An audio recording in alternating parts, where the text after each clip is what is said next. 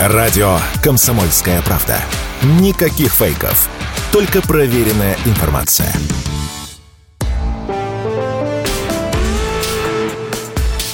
По сути дела, Николай Стариков. И у микрофона Владимир Варсобин. Николай, здравствуйте. Здравствуйте, уважаемый Владимир. Здравствуйте, уважаемые радиослушатели. Николай, неделька у нас была бурной, которую мы сегодня будем обсуждать. У меня сразу вопрос к вам. Как вы пережили субботу? Какие мысли у вас были в голове? Какие они сейчас у вас? Как вы это пережили?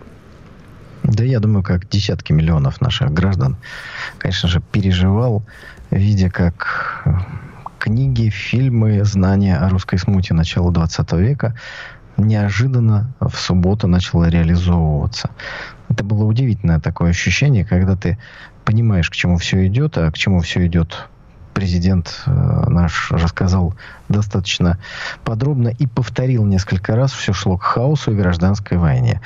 И потом, в момент, когда вот эта кульминация нарастала, нарастала, и удалось, ну, почти, почти бескровно эту проблему разрешить. Ну, тогда, конечно, испытал огромное облегчение от того, что все-таки определенные уроки истории, они, видимо, усваиваются. И вот поговорка о том, что история никого никому не учит, она все-таки немножечко устарела и требует изменений. Ведь в чем разница между жителям России 1917 года, где в феврале произошел государственный переворот, и дальше все понеслось тарары, в тартарары, и жителям современной Российской Федерации в том, что они не знали, что бывает. Они не помнили, потому что ближайшая к тому времени смута была за 200, э, вру, за 300 лет до этого. 300 лет. Уже никто не помнил, что вообще это возможно. Это прошло былинами, 300 лет династии Романовых, стабильность, да, нашествие врагов, да, блестящие победы нашего оружия. Но вот этой внутренней смуты никогда не было. И вдруг вот все это происходит. А мы сегодня знаем, чем она заканчивается. И мне кажется, что в этот раз действительно сработал определенный, ну, если хотите, инстинкт самосохранения народа. Когда люди все-таки поняли, чем все это может закончиться. Да и э, на жизни многих из тех, кто сегодня э, молод, бодр э, и умен, э, крушение Советского Союза. Когда точно так же Смута началась э, не сразу, но даже то, что сегодня мы наблюдаем на территории бывшей Украины, по сути, гражданская война внутри э, нашего народа, это ведь все из той смуты 91 -го года выросло. Поэтому, слава Богу, слава нашему мудрому народу, слава вооруженным силам, что события не пошли по самому страшному сценарию. А, Николай, вот давайте попробуем разобраться все-таки в этом. Надеюсь, вы поможете мне разобраться, потому что на самом деле очень, ну, э, думаю, согласитесь, очень много возникает вопросов. Э, я думаю, еще не, не один месяц, а то и не год э, мы будем это обсуждать и пытаться э, восстановить те события, которые были. Вы говорите, вот, кстати, Владимир Путин сегодня заявил, что он заявил это у Грановитой палаты, обращаясь к армии, к военным, к солдатам и офицерам, и фактически остановили гражданскую войну, заявил он им. Вы говорите, что э, это остановил не только военные, но это остановило, так я понимаю, общество, люди, которые помнят 17-й год и чему-то научились. А, значит, э, общество, люди, армия э, останавливала значит, бунтовщиков. А вот давайте начнем с выступления президента, потому что за последние э, три дня их было четыре и каждая имела своего конкретного адресата, и каждая дополняла предыдущее. Итак, давайте вспомним. 24 июня, суббота, раннее утро. Президент выступает, и если кто еще не понял или сомневался, называет вещи своими именами. Он говорит о том, что это то, что происходит, это военный мятеж, это внутреннее предательство, это удар в спину в стране, которая воюет со смертельным врагом. И вот все становится понятно даже тем, кто по той или иной причине не понимал. Самый авторитетный э, политик в стране, э, глава государства, называет вещи своими именами. В этот же момент и до этого, и после этого э, в лавина поддержки начинает нарастать она началась до выступления президента. После выступления президента она стала усиливаться, увеличиваться. Все политические партии, об этом, кстати, тоже в своем выступлении Путин отметил, общественные организации, конфессии, военные, то есть все поддерживают конституционный строй и выступают против того, что творят военные мятежники. Это очень важно. Теперь, что касается армии. Армия, безусловно, сыграла основную роль наряду с обществом в подавлении мятежа, в том, что он не разросся и не превратился в кровавую гражданскую войну. Почему? Опять президент в одном из своих выступлений, которое было 26 июня, подробно рассказал, почему потому что он отдал распоряжение не доводить дело до кровопролития, чтобы выиграть определенное время, вступить в переговоры с мятежниками и привести к тому сценарию, который в итоге был реализован. Это была конкретная сознательная стратегия главы государства, которая поддерживалась вооруженными силами и всеми силовыми структурами. Э, э, хотелось бы отдельно отметить сегодняшние два выступления президента. Первое это на Соборной площади, вы как раз об этом стали говорить, где спасибо военным сказано, потому что спасибо обществу президент говорил вчера вечером. И, конечно, э, последнее по времени его выступления, когда с руководством армии он общался и рассказал, ну, если хотите, то, что, может быть, для части общества было непонятно. Ну, оркестр, а, группа Вагнер так часто называют, да, сколько там участников, музыкантов мы точно не знаем, э, в цифры разные называют, ну, там 50 тысяч, может быть, меньше. Вот это мощная, а, наверное, одна из лучших штурмовых э, структур нашей, э, наших вооруженных сил, хоть она и не находится пока не находилась в их составе, она оплачивалась государством. Ее оплачивал не дирижер. И Путин сегодня посчитал Не музыкант, важным, как вы его называли? Ну, муз... не дирижер. Не дирижер. Не дирижер. Ну, кто управлял этим, да? Э, государство на это выделяло деньги. И на самом деле в этом, ну, как сказать, нет ничего э, удивительного или выдающегося. Ну, давайте представим себе опыт западных э, стран. Там Ирак, какая-нибудь там Blackwater, частная э, э, военная компания, выполняет определенную функцию, выполняет задачу, которую ей формулирует американское государство. Вопрос, она на какие деньги это делает? Естественно, она получает деньги от американского государства. Поэтому, когда музыканты атаковали, штурмовали Бахмут, естественно, Естественно, государство выделяло на это деньги. При этом, еще раз хочу подчеркнуть, не на закупку вооружений, а на заработные платы, на питание, на э, выплаты погибшим. А на... почему вы об этом вспоминаете что сейчас? Что, э, что, да, это никто не отрицает. И что это означает? А, я объясню почему. Во-первых, э, президент посчитал важным это рассказать. Он ничего просто так не делает. Просто по комментариям даже в социальных сетях, в моих и не только моих, я вижу, что часть, для части людей это оказалось откровением. Они почему-то представляли, что частная военная компания существует исключительно на деньги там, группы лиц или одного лица, которая руководила этой частной военной компанией. А вот, вот, вот здесь важно сказать, что вооружение дало государство, деньги на а, функционирование этого военного важного организма тоже давало государство. 86 Но... миллиардов 262 миллиона рублей сказал, рассказал это Путин. То есть подсчитано уже. Да, да Президент и, да. эти цифры, но я предлагаю в цифры не уходить. Почему? Объясню почему. Потому что вот тоже вижу в социальных сетях люди начинают делить их на количество там, а, военнослужащих, которые там есть. Мы не знаем точные цифры. То есть это это всего лишь часть айсберга. Здесь не важно, какая это цифра названа, потому что мы с вами не знаем, на какую сумму вооружения предоставлено, сколько стоят те самые пресловутые снаряды, о которых много говорили. Но здесь важно понимать, что государство профинансировало и создало один из инструментов проведения своей политики. И вот этот инструмент из-за определенных причин попытался надавить на само государство. А по каким причинам, Николай? Это тоже важный вопрос. Ну, сейчас мы можем только домыслы какие-то строить. Поэтому У вас нет ответа? Я... Ну, это ответ должен был бы быть у следователей. Но уголовное дело прекращено, как мы знаем. Поэтому я бы хотел э, вот о причин перейти в сторону последствий. Вот это очень важно. Ну, первое. Э, э, Николай, частный... я сейчас, да, мы сейчас поговорим о последствиях. У нас большая программа. Но вы, коль вы заговорили о деньгах, то здесь я вот заметил, это вот на сайте kp.ru можно посмотреть речь Владимира Путина вот именно о том, сколько было потрачено на, как содержался, в общем-то, Вагнер и так далее. Здесь я заметил одну цитату, которая говорит ну, скажем так, об отношении главы государства достаточно жесткое вот к этому вопросу. А, за год, я цитирую, собственник компании э, значит, ну, получил, заработал государство, это имеется в виду, видимо, э, глава Вагнера, поставляя продукты питания, оказывая услуги по питанию в армии, он заработал 80 миллиардов рублей.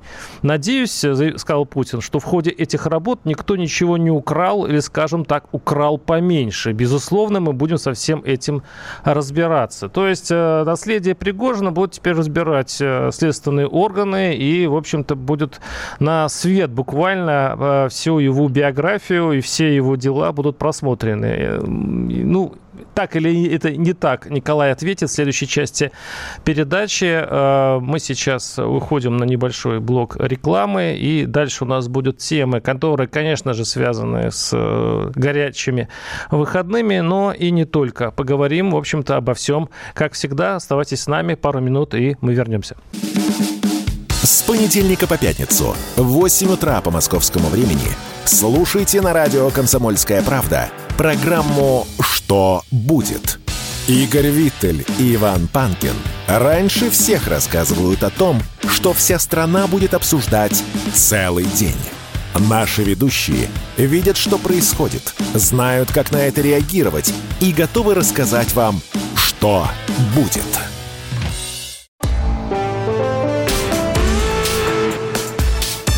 Сути дела, Николай Стариков – и у микрофона Владимир Варсобин. Э, Николай, ну, какой, какие будут все-таки, по-вашему, последствия? Ведь э, имеется последствия, для, э, останется ли Вагнер как таковой структура? Вот это самое интересное. Что будет, вот... что будет в итоге с главой Вагнера Пригожиным, который сейчас находится в Беларуси? Что будет с его тут бизнесом, делами?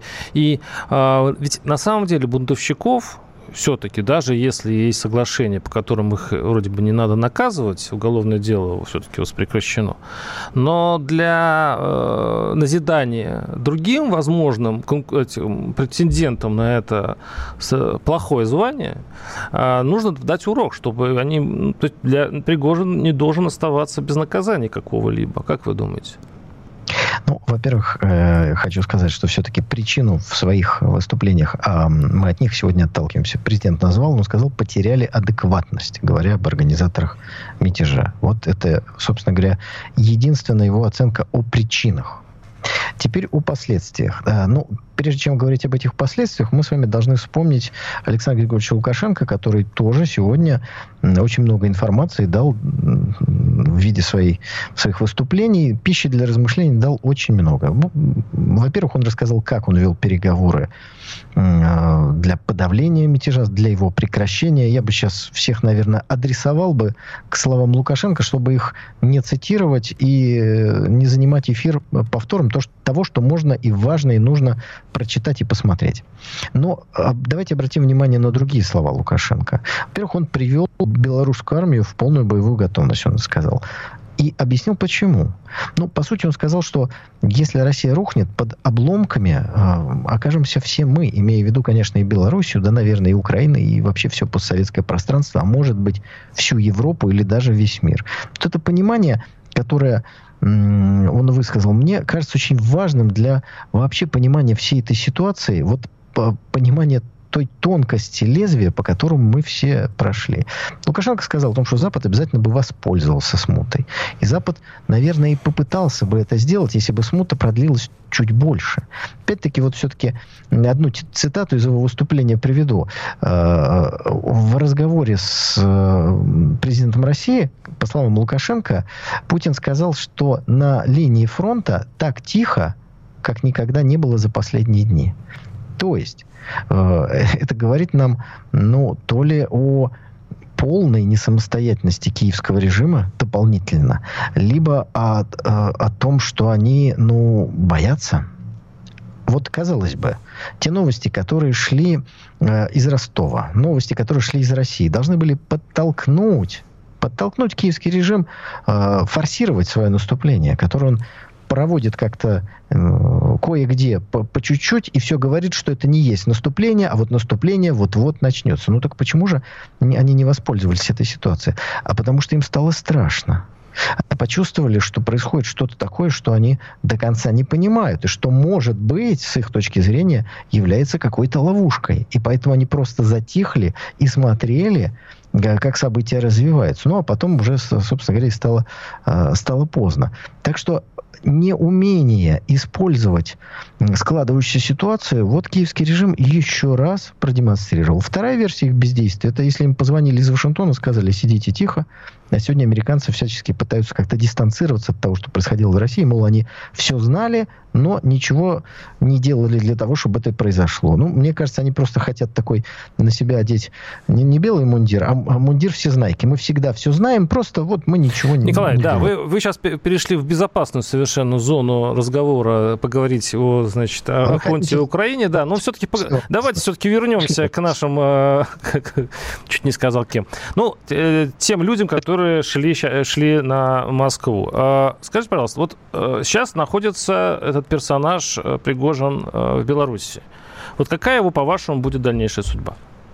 А вот э, я не случайно привел цитаты Александра Григорьевича Лукашенко, чтобы мы с вами теперь мысленно перенеслись в Белоруссию.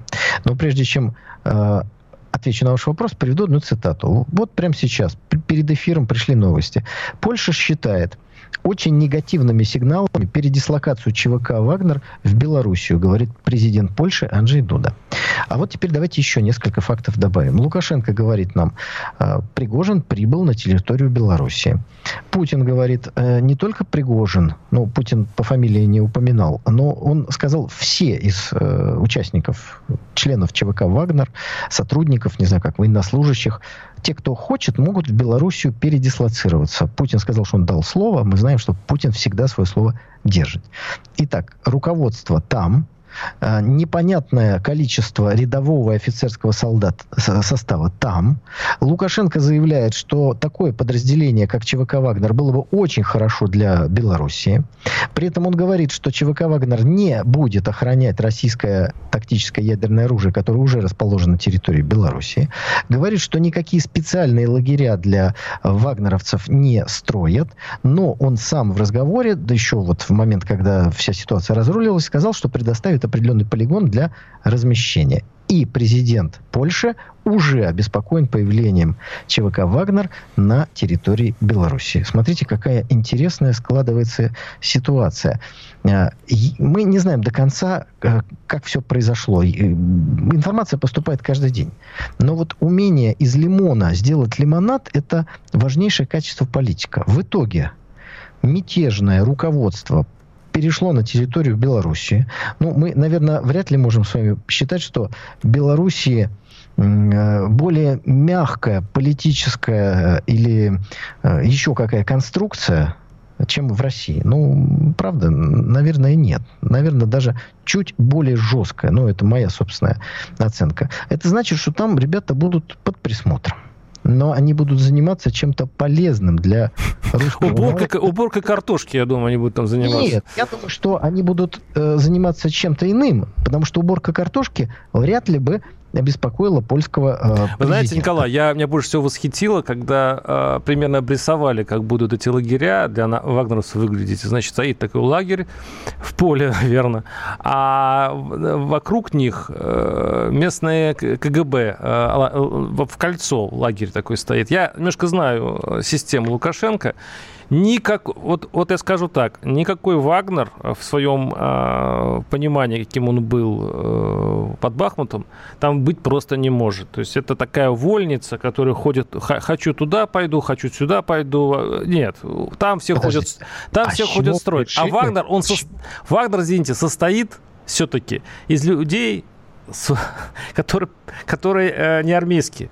Эти ребята в большинстве своем с зоны пришли. Это ребята, которые закалились, закалились в, в боях, а их просто вот так э, не построишь. Поэтому у меня есть подозрение, что и Лукашенко их все-таки немного, э, скажем, осторожничает и не даст там никакой особой э, воли и, э, и такого большого разворачивания.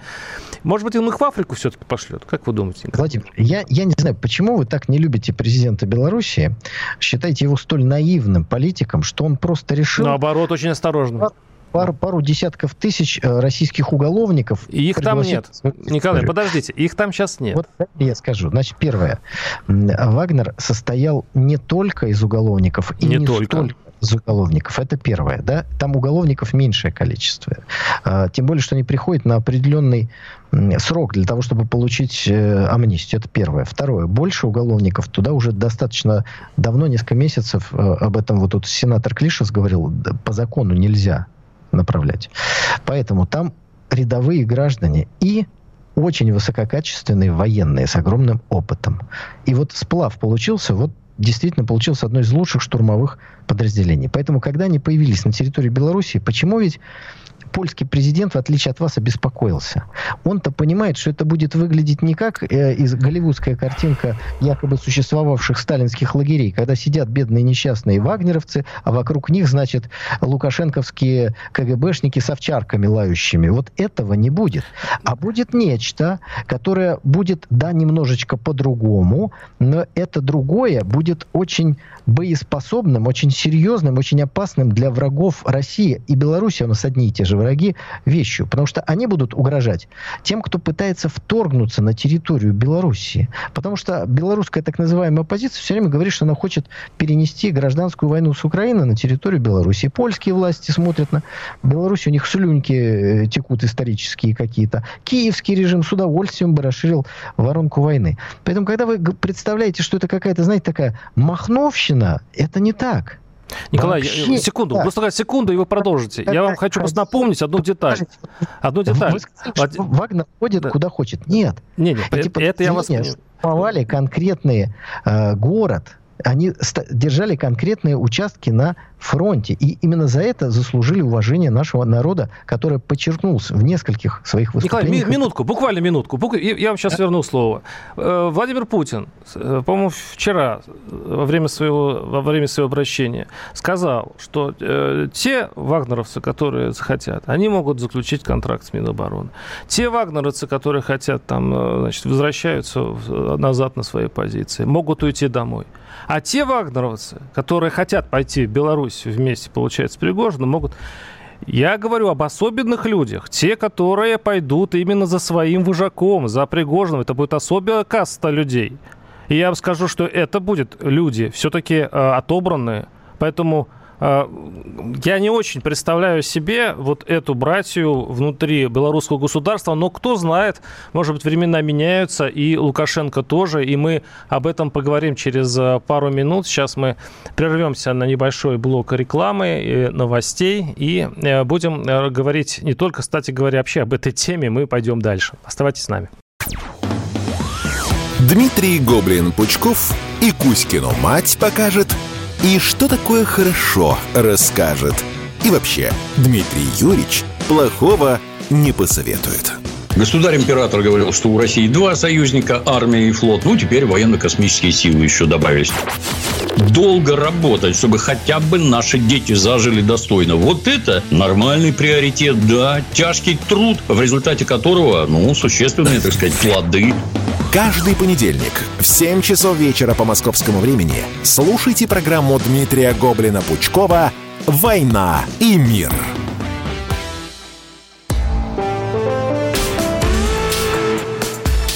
По сути дела, Николай Стариков – и у микрофона Владимир Варсобин. Николай, я вам задал вопрос в предыдущей части программы. Напомню, это о том, что все-таки э, не все э, вагнеровцы идут с Пригожина в Беларусь, а, видимо, самые приближенные, самые а, верные ему. Но такой контингент в этом случае идейный, скажем так. Поэтому не будет ли э, этому идейному контингенту, который, кстати, привык, в общем-то, только делать, что воевать, а в Беларуси пока никаких э, военных действий не ведется с ее территории, имеется в виду на, земле, э, не будет ли там это э, быть фактором риска для, для правительства Лукашенко? Вот очень хорошо, что вы внимательно слушали и читали выступление президента, где он говорит о том, что да, действительно, часть добровольцев Вагнера пойдет, подпишет контракт и станет военнослужащими российской армии. Часть, возможно, ну, просто закончит службу. Такое тоже может быть. Ну, а часть э, двинется в Беларусь. И вот здесь, Владимир, я вам задам вопрос. Вы сказали, что определенная группа, да, со своим руководителем, относительно такая какая-то идейная, как вы сказали, да, ну, так сказать, наверное, э, хорошо знающие друг друга, много прошедшие. Вопрос, скажите, пожалуйста, а это вот, вот эта группа так обеспокоила президента Польши? Вот именно она нет, его беспокоило не это, Владимир. Я вот, знаете как, сам вопрос вам задал и сам на него отвечу. Можно? Хорошо? Да, это у вас нормальная да? практика. Да, пожалуйста. Ну, хорошо, вот не могли в шпильку не вставить. Ладно. Э, итак, э, польского президента беспокоит первое. А. Сам факт передислоцирования руководства одной из самых боеспособных частей современных российских вооруженных сил на сопредельную с Польшей территорию. И второе, что он не понимает, какое количество рядового офицерского состава тоже туда передислоцировалось. Информации такой нет, я уверяю вас, не будет. Есть информация что, о том, что тяжелое вооружение ЧВК «Вагнер» э, сдает Росгвардии. Ну, в этом все логично. Получили, распишитесь. Вопрос. А польский президент не знает, какое вооружение получит на территории э, Белоруссии не получит. Вот эта маленькая, крохотная группа людей, о которой вы говорите. Вот вы уверены действительно, что все-таки польский президент боится нескольких десятков человек, которые, как вы говорите, будут под бдительнейшим надзором, даже окружением белорусского КГБ, находиться в Беларуси. Давайте вот я попробую прав? ответить э, на этот вопрос. И даже вот Лукашенко процитирую. А, вот, ну как, Хренин, говорит он министру обороны Беларуси Виктору Хренину, значит, нужен тебе там, условно, Вактор? Да мне такое подразделение в армии не помешало, э, говорит Хренин Лукашенко. Я согласен, разговариваю с ним. А, у меня такое, я же снова хочу повторить тезис. Ведь э, Вагнер привык воевать. Э, он приходит в страну, где э, наземной операции нет. То есть, другими словами, вы хотите сказать, э, что после появления Вагнера на белорусской земле Лукашенко вступает в спецоперацию? То есть... Да, ну, конечно, нет. Конечно, так, нет. Я нет, хочу подождите, секунду. Нет. Следовательно, что там будет делать Вагнер? Я хочу сказать, что польский президент украинский э, горе-президент, белорусская так называемая оппозиция, э, НАТО, э, Соединенные Штаты Америки видят туман войны, который вместе с Вагнером заползает на территорию Беларуси. И что там будет происходить, совершенно непонятно и непредсказуемо. И они начинают думать, беспокоиться, менять свои планы. Вот просто одна новость о передислоцировании на территорию Беларуси, уверяю вас, несколько бригад украинской армии к белорусской границе намертво, намертво прикует. Они будут там стоять, как вскопанные. Вот, вот о чем речь. Я Вы боюсь, что там это э, вся армия Беларуси прикует, как вы говорите. Все будут окружать это странное подразделение с таинственными способностями. И по большому счету, ну, я просто это очень странная знаете, картинка. В чем, знаете, в чем разница наших взглядов? Вы рассматриваете переход э, части Вагнера на бел, территорию Белоруссии как некую ссылку или заключение. А я рассматриваю как новую возможность для руководства России в сложной геополитической игре. Вот в разнице подходов. А зачем в этом случае э, президент считает доходы Пригожина и говорит, и намекает на то, что, по большому счету, ну, с ним будет жестко? Еще раз говорю, если он остается, Пригожин, в системе российских силовиков и будет выполнять задачи России, то это, ну, не педагогически получается для других таких же персонажей. Он изменник России или нет, я не понять не могу. А, ну, то, что произошло, президент, я с ним полностью согласен, назвал предательством. Так. Ударом в ну, измены, безусловно. Так. Но а способ выхода из этого кризиса подразумевает, ну, давайте используем слово амнистию или прощение, или помилование со стороны государя. Оно получено. Но это не значит, что Вагнер как инструмент геополитики перестает существовать. Просто определенные люди выходят из доверия. Как в определенных частушках советского периода. Ах, товарищ Берия потерял доверие. Да, вот, вот примерно... Но у него была плохая судьба у Берии. Ситуация. Ну, кстати, тоже, когда, знаете, э, вы э, невнимательно смотрите нашу программу, принимая в ней участие, что является, наверное, Изящно. чемпионством. Изящно. чемпионством. Да. Ну, я же обещал вернуть вам шпильку-то, да?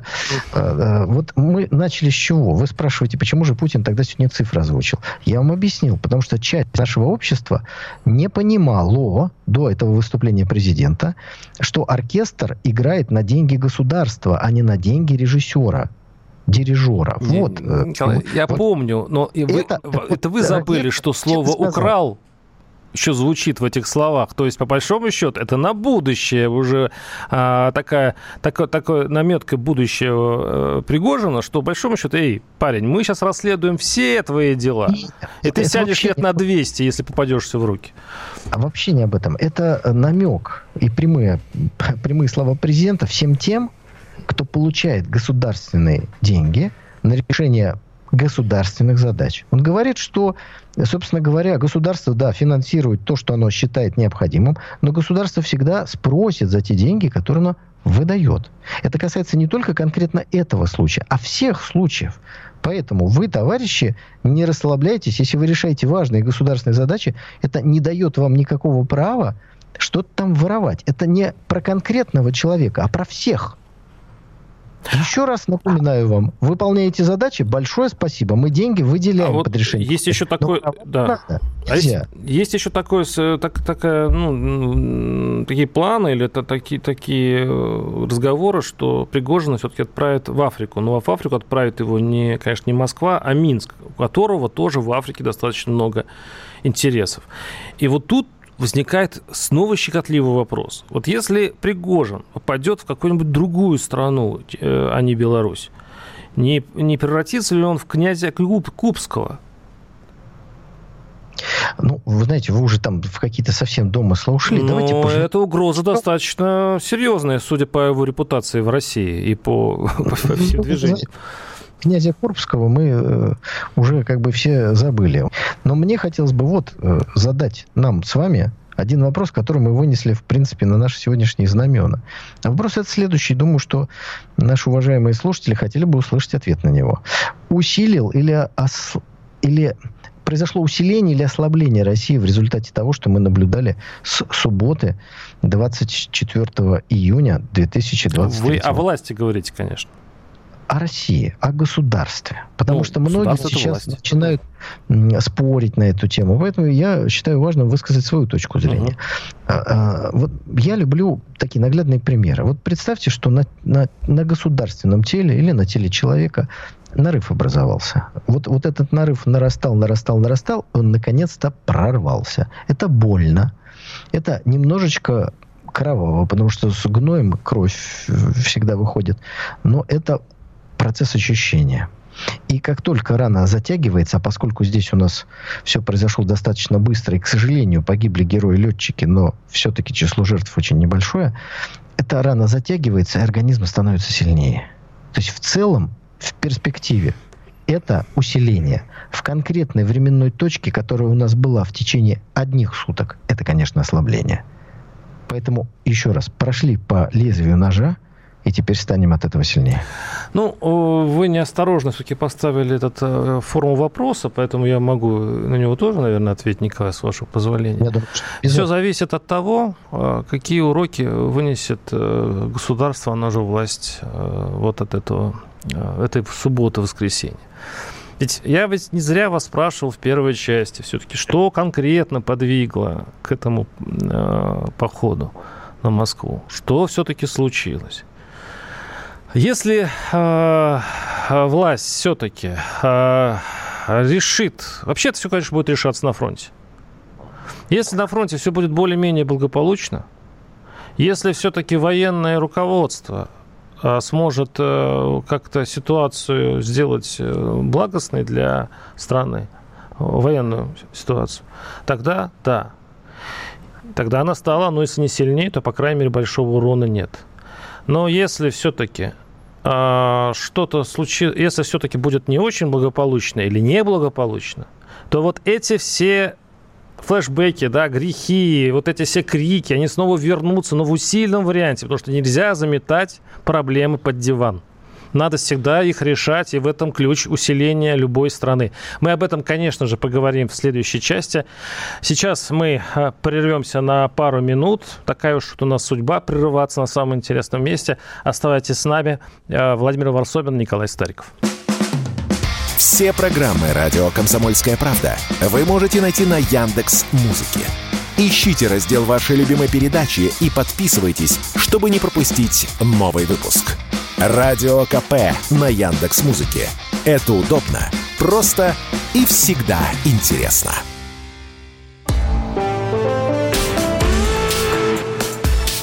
По сути дела, Николай Стариков. Микрофон Владимир Варсобин. Э, ну, конечно, говорим об этом э, тяжелом для страны, тяжелом для, для страны выходных. Э, и, Николай, вот у меня такой вопрос. Скажите, пожалуйста, вот опять-таки о том, что будет дальше. Давайте попробуем, посмо- пос- попробуем посмотреть в будущее. Весь сыр-бор начался от кадр, из-за кадровой политики. То есть э, Пригожин принуждал э, власть для каких-то перестановок, которые, как ему казались, нужны.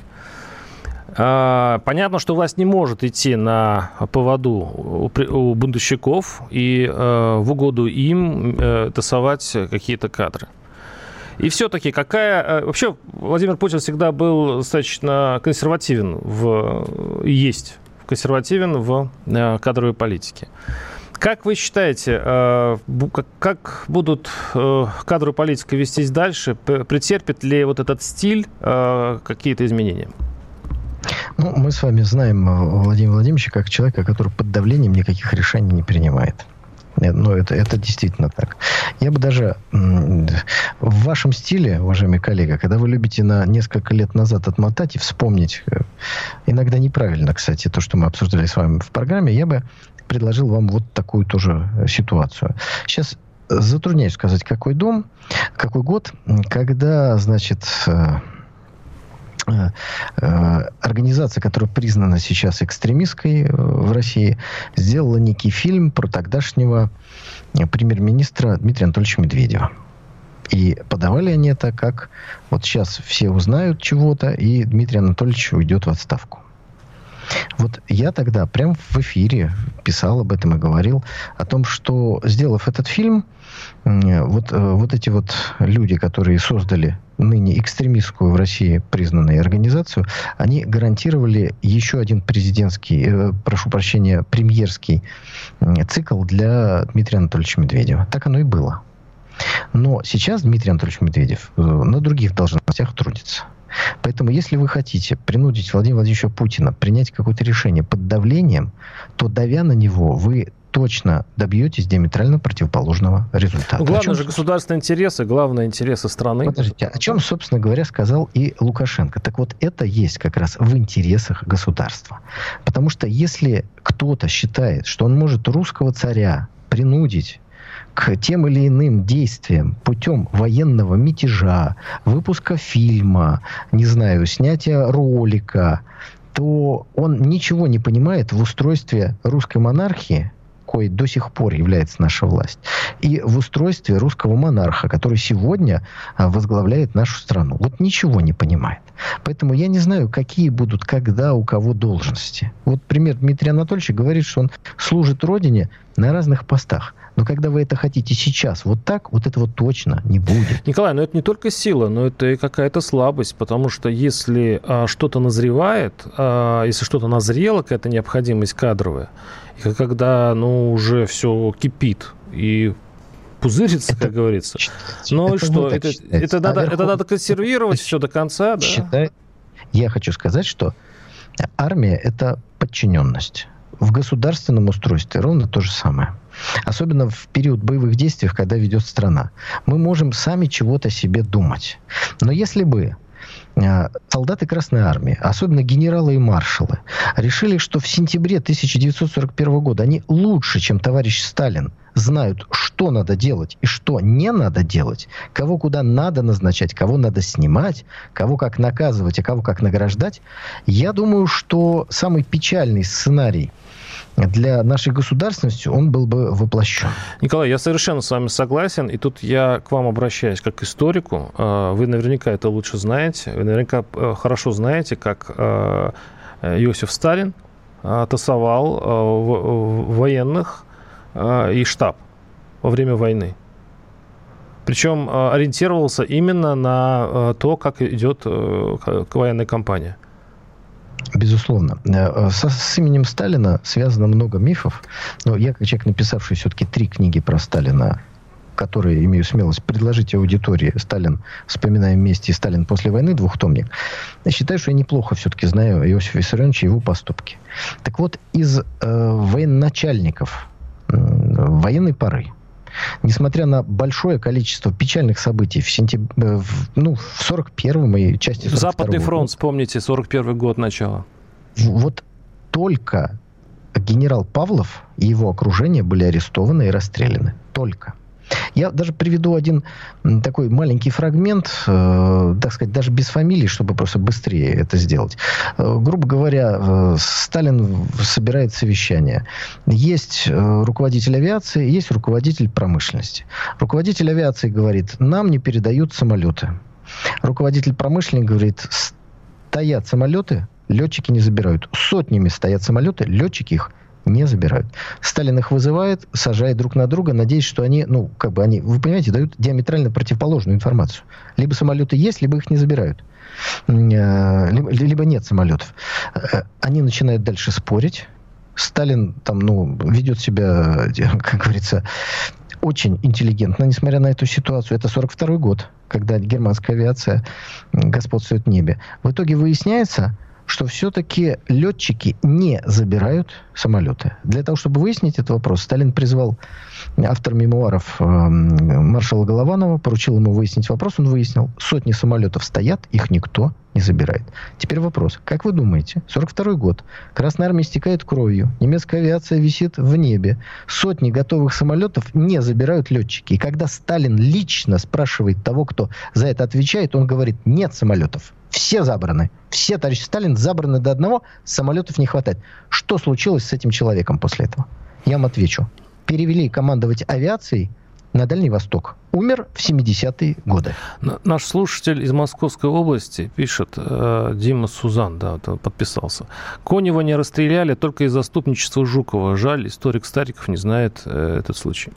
Это все домыслы. домыслы Сталин да? угу. расстрелял только генерала Павлова за факты ну, прямо вопиющего предательства. Все остальные неудачные военачальники, которые потом частично стали и удачными, как товарищ Конев, которого вспомнили, переводились с одного места на другое. Их ругали, их, э, не знаю, там, пропесочивали. А, но никто из них не был арестован, судим и казнен. Ни один.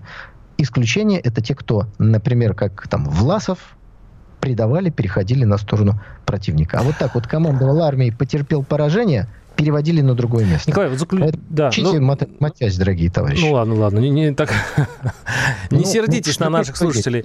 Да, не э, слушателей, но э, все-таки историческая правда здесь важна. Сталин оброс мифами. Да. Когда Ник... читаешь... Николай, мы, у нас, у нас все-таки не о Сталине сейчас передача. Давайте все-таки подводить итоги. У нас э, мы уже начинаем уже близиться у нас к закату. Скажите, пожалуйста, как вообще вот эта вся история, она а, аукнется для... Ну, скоро у нас в сентябре будут выборы, у нас в следующем году будет президентский, значит, гонка начинается. Скажите, и какое влияние это окажет на политическое устройство? Не закрутит ли э, гайки опасаясь повтора подобного власть. И не, не, поколебается, не поколеблется ли все-таки сама сила правящей власти? И как вообще оппозиция будет действовать в новых обстоятельствах? И вообще, не нарушился ли этот статус-кво?